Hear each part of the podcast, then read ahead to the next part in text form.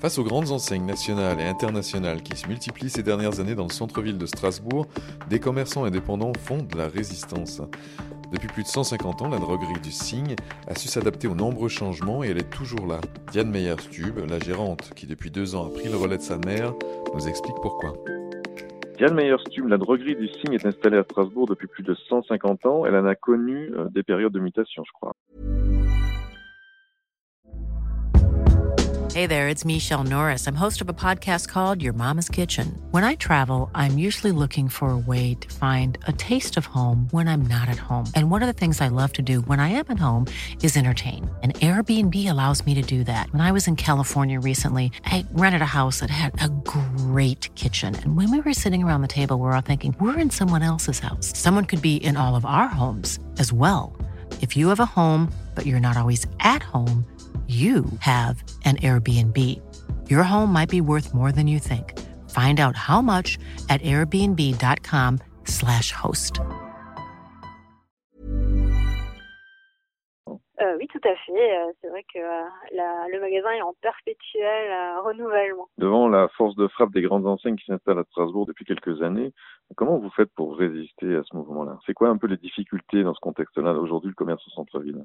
Bah, je pense que c'est peut-être avoir euh, autant euh, de choix et de euh, pouvoir répondre vraiment à la demande et puis notamment de s'aligner sur les prix quand on est une petite structure par rapport aux commandes. C'est-à-dire que moi, j'ai pas un gros gros espace de stockage, donc il y a certains produits où j'arrive pas à faire face au, au, prix de la concurrence. Et financièrement, avec le coût des locaux, hein, tout ça, est-ce que vous arrivez quand même à tenir le coup? L'ancien propriétaire euh, de la droguerie, euh, qui était le patron donc de ma mère, a légué les murs euh, à sa fille et lui étant le droguiste aussi depuis des années tenait vraiment à ce magasin.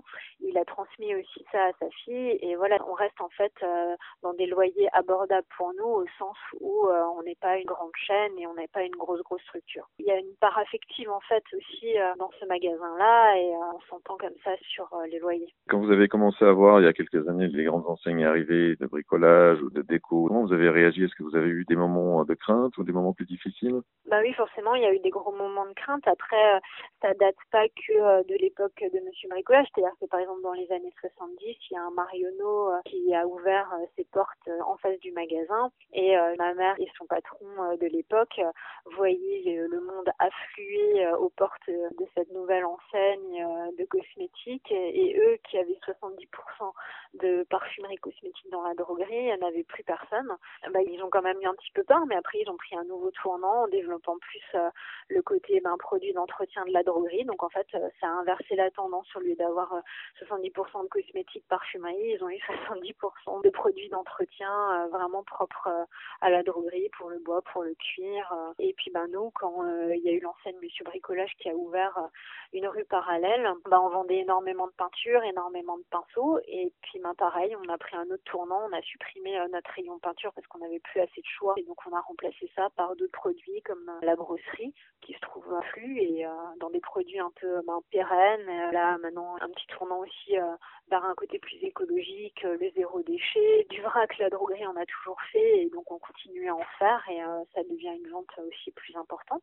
donc en fait c'est tout le temps un renouvellement et on essaye de suivre justement les tendances et pour la déco c'est pareil, il y a eu quand même pas mal d'enseignes qui ont ouvert et qui pratiquent des prix où euh, c'est compliqué euh, finalement euh, de suivre ça. Donc on change un petit peu notre fusil d'épaule. Donc la clé pour tenir le coup pendant 150 ans au même endroit, c'est de savoir s'adapter à chaque fois en fait. Je pense, je pense que c'est ça, et c'est aussi peut-être une ambiance aussi dans le magasin, un contact, et puis un accueil toujours souriant. C'est important qu'il reste encore des commerçants indépendants au centre-ville de Strasbourg aujourd'hui? Bah, Je pense parce que ça fait partie intégrante du dynamisme du centre-ville, parce qu'au final, ça démarque un petit peu le centre-ville, parce que des grandes enseignes, dans tous les centres-villes, on va retrouver les mêmes. Et je crois que les gens aujourd'hui, ils ont aussi besoin de retrouver un peu d'authenticité et, de choses vraies. Et je pense vraiment qu'on fait partie un peu du patrimoine euh, du centre-ville de Strasbourg avec d'autres commerçants.